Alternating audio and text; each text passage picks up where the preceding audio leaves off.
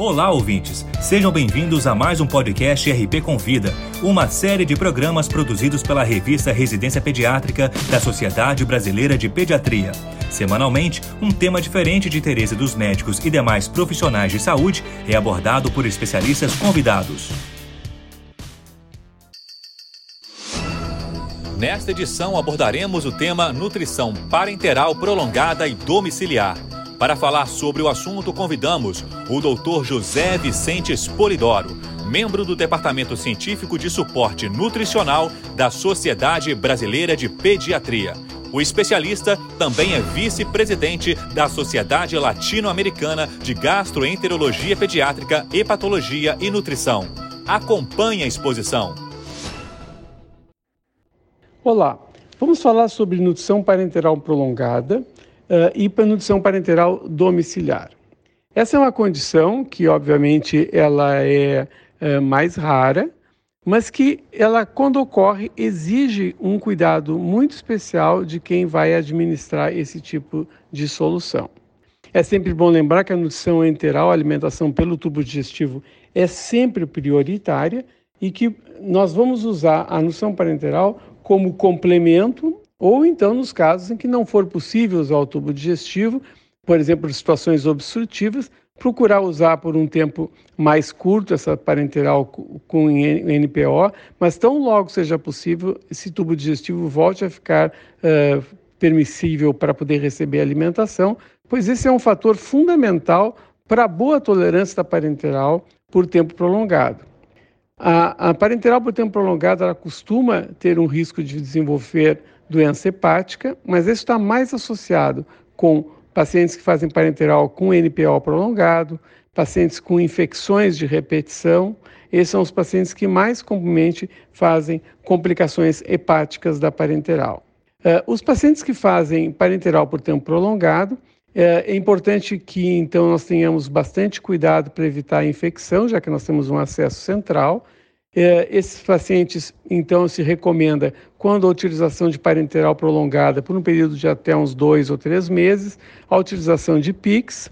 E, e quando o paciente for para casa por tempo mais prolongado, por usar por meses ou anos de parenteral, a recomendação é que se utilize os catéteres uh, semi-implantáveis do tipo Broviac ou Hickman. Uh, os pacientes sem parenteral domiciliar, uh, eles normalmente vão fazer essa parenteral de uma forma cíclica. Essa parenteral vai ser feita pelo período de 12 horas uh, e durante, em geral, se faz infusão noturna e esse paciente durante o dia vai ficar livre de parenteral. Essa parenteral de 12 horas normalmente vai ter uma taxa de infusão de glicose alta e o desmame em geral é feito em torno de uma hora para que o paciente então possa uh, ficar livre da parenteral. Esse desmame lento em uma hora é justamente para evitar que ele faça hipoglicemia.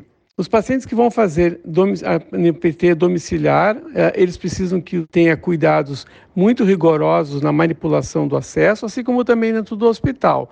Né? É importante que a equipe que está organizando isso tenha protocolos bem, bem estritos para os cuidados com o catéter, evitando infecção. As duas maiores complicações dos pacientes em parenteral prolongada são efetivamente a, a risco de doença hepática e a, a infecção mas que nós temos experiência com pacientes de anos de parenteral sem essas complicações, por quê? Porque se tem orientações bem estritas. Em relação à composição da parenteral, é sempre bom lembrar que quando a gente fala em crianças é importante que utilizem uh, insumos pediátricos, como os aminoácidos neonatais que contêm taurina.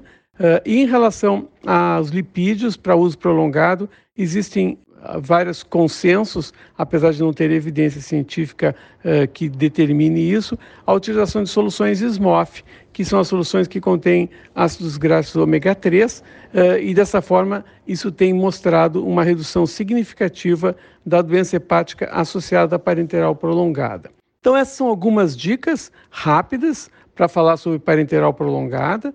É importante que as pessoas não tenham medo, mas que indiquem bem os casos que efetivamente precisa, lembrando sempre da prioridade da nutrição enteral, usando ao máximo possível o tubo digestivo e então utilizar a parenteral como elemento complementar de tal forma que, fazendo de uma forma segura, ele pode ser rea realizado por tempos muito prolongados e garantindo, na verdade, a reabilitação intestinal dos pacientes com insuficiência intestinal. Muito obrigado pela atenção de vocês.